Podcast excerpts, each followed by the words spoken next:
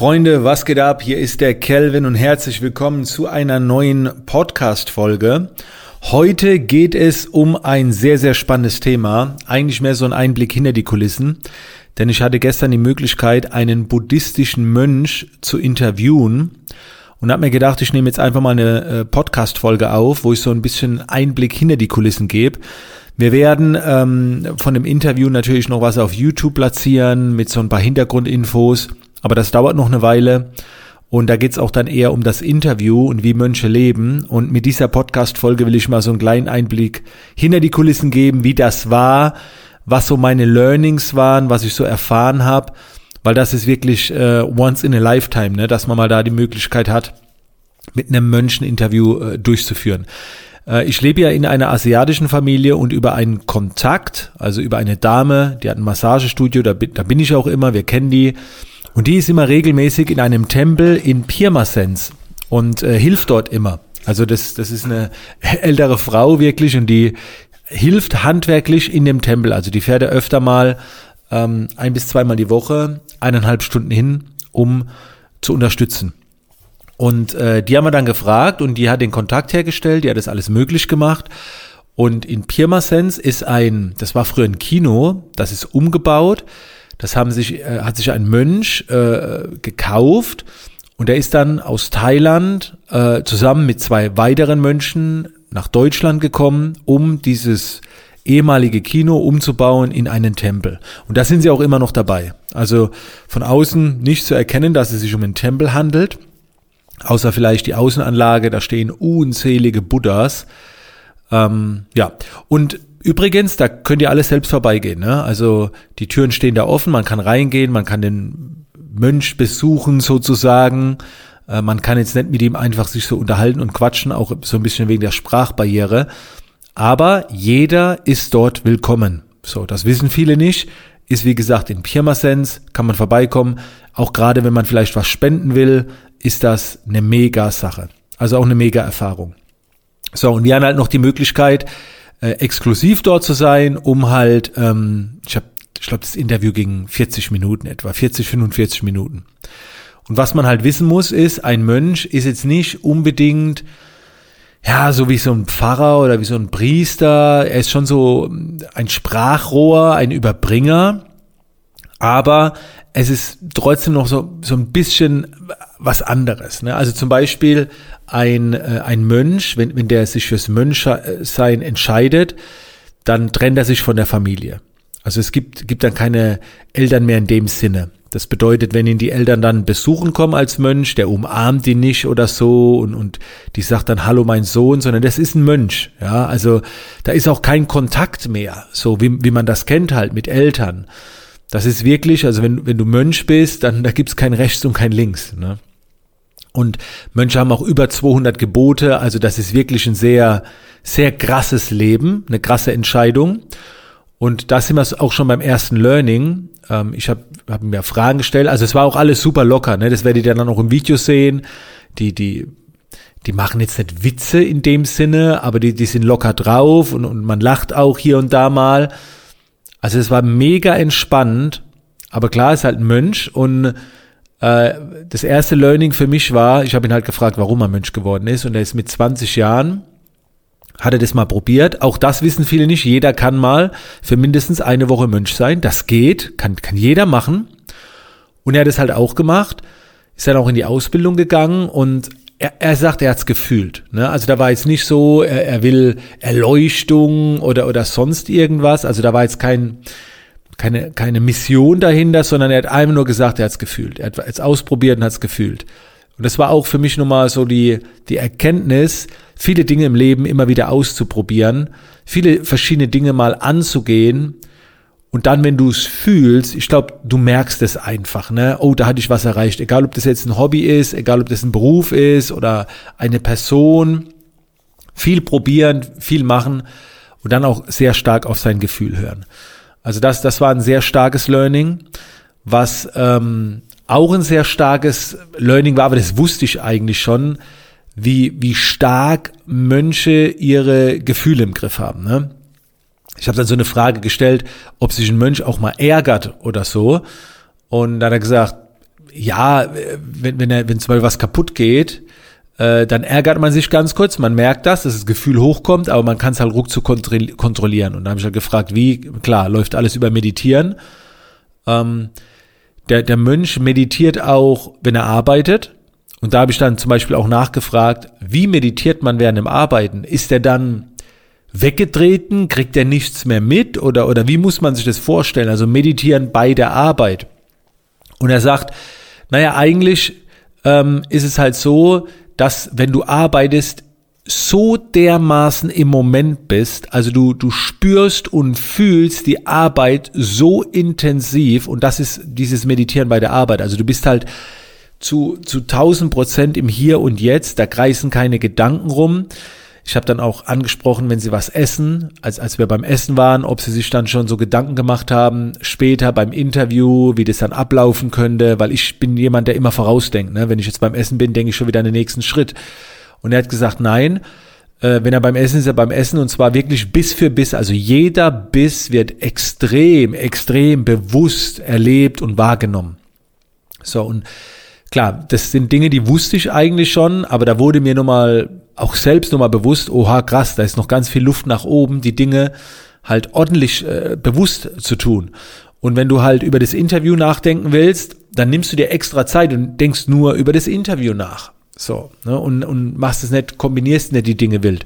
Also so ist es halt bei München, ne? Und das, das hat mich auch nochmal sehr, sehr stark äh, inspiriert. Eine Sache, die fand ich persönlich sehr witzig, da haben wir auch echt viel lachen müssen. Und zwar habe ich gefragt, ob Mönche Sport machen dürfen. Und dann haben sie gesagt, ja, eigentlich können, natürlich können sie schon Sport machen. Die machen halt meistens so Kampfkunst oder, oder wie auch immer, ne, oder Bodyworkout. Ich weiß, vor allen Dingen sind wir auf das Beispiel gekommen, Fußball spielen. Dann haben sie das Beispiel gebracht, ja, aber Mönche spielen jetzt nicht Fußball. So, weil das würde total doof aussehen. Und da ist mir so aufgefallen, dass sie halt auch Wert legen auf ihre Außenwirkung. Das war sehr spannend. Das war für mich so wie so ein kleiner Blick hinter die Kulissen. Äh, und dann hat er das Beispiel gebracht und da habe ich mich echt fast kaputt gelacht. Da sagt er, stell dir einen Elefant vor, wenn ein Elefant rennt, sieht's auch nicht mehr schön aus. Und wenn, wenn zehn Mönche über einen Fußballplatz rennen mit ihren Gewändern, sagt er, das sieht, das sieht, das sieht nicht gut aus. Und äh, da war schon so dieses, sie haben auch vielleicht eine Mission zu erfüllen. Sie, ich habe auch gefragt, darf ein Mönch Fahrrad fahren? Dann sagt er, ja, wenn, nur wenn es sinnhaftig ist, mal so zum Wald irgendwo hin, um dann da spazieren zu, okay, aber jetzt, weil für Mönche ist auch so Vergnügen nicht angesagt, ne? So Dinge zum Vergnügen zu tun, einfach nur. Aber immer nur, wenn es dann halt eine Sinnhaftigkeit erfüllt, können sie es machen. Und das, äh, das war auch äh, sehr, sehr inspirierend. Später dann hat der äh, Mönch, ich wollte dann ein neues Armband von ihm, ne? ich habe ja verschiedene Armbänder, und dann wollte er mir aber ein besseres geben. Das war auch eine witzige Situation, weil ich auch, ich habe auch gefragt, machen Mönche Witze? Weil wenn, dürfen die das? Dürfen die so rumscherzen und albern? Ah, dann, Schon ab und zu, ne? Macht das schon. Also er sieht gerne Menschen lächeln. Und da gab es so die Situation, wo er dann sagt, äh, da sagt er dann zu einem anderen Mönch, also es waren drei Mönche da, renn mal schnell nach oben. Also der, der hat nicht rennen gesagt, aber geh mal schnell, schnell nach oben und hol mal die anderen Armbänder. Und da hat der Mönch gesagt, denk dran, ich bin ein Elefant, ich renn nicht. da ist er so ganz langsam gegangen und da haben auch alle nochmal lachen müssen. Ähm, also das war auch so eine, eine schöne Situation, dieses äh, auf seine Wirkung acht geben, wie das wohl aussieht. Und ich, Vorbildfunktion kann man jetzt nicht sagen, ne? aber man, man erfüllt ja auch irgendwie scheinbar was.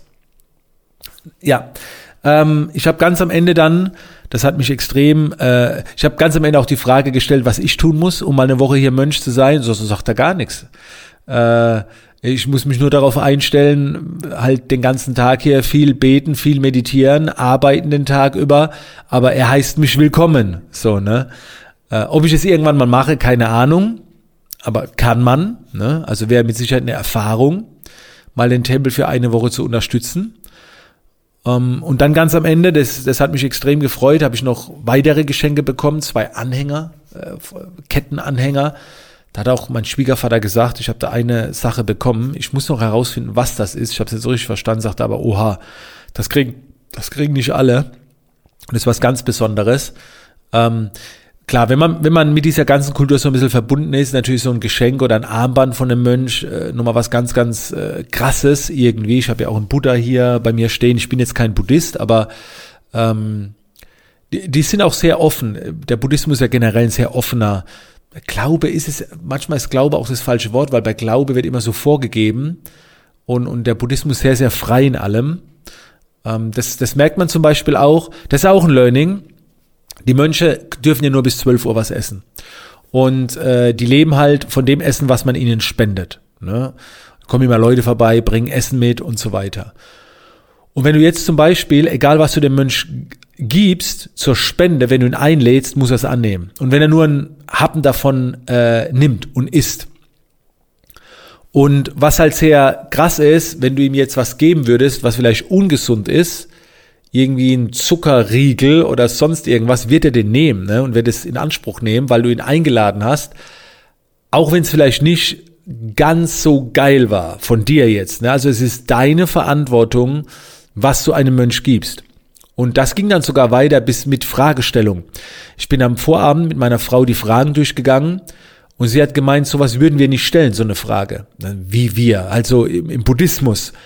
Da waren halt Fragen dabei, die hätten ihn in eine Situation gebracht, die beklemmend gewesen wäre. Ne?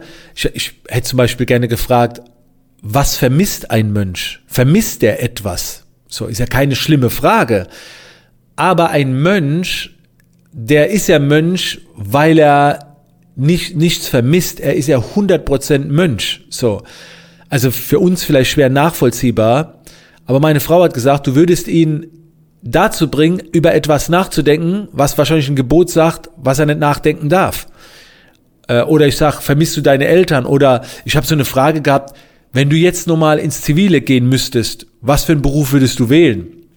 Darüber darf kein Mensch nachdenken. Er ist Mönch, er geht nicht mehr ins Zivile. Er hat sich so und, und allein, dass ich ihn mit meiner Frage in eine Situation bringe, die, die vielleicht unangenehm ist, macht mich zu der Person, wo, wo meine Frau sagt, sowas würden wir nicht stellen.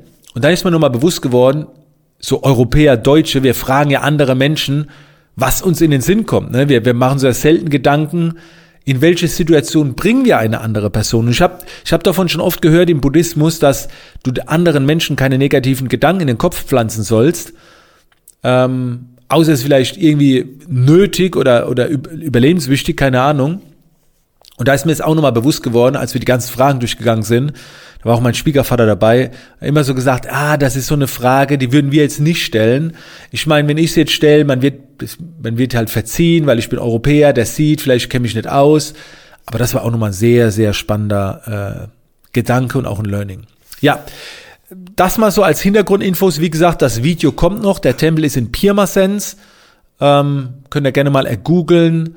Ähm, da findet ihr bestimmt was. Das sind auch regelmäßige Veranstaltungen, Zeremonien, wo man dabei sein kann. Also da muss man kein Buddhist sein oder so. Da kann man einfach vorbeigehen. Äh, wie gesagt, das geht. Und Video folgt bald und da sind dann auch deutlich mehr Infos noch drin. In diesem Sinne, Freunde, danke fürs Zuhören. Ich hoffe, das hat euch inspiriert, hat euch gefallen.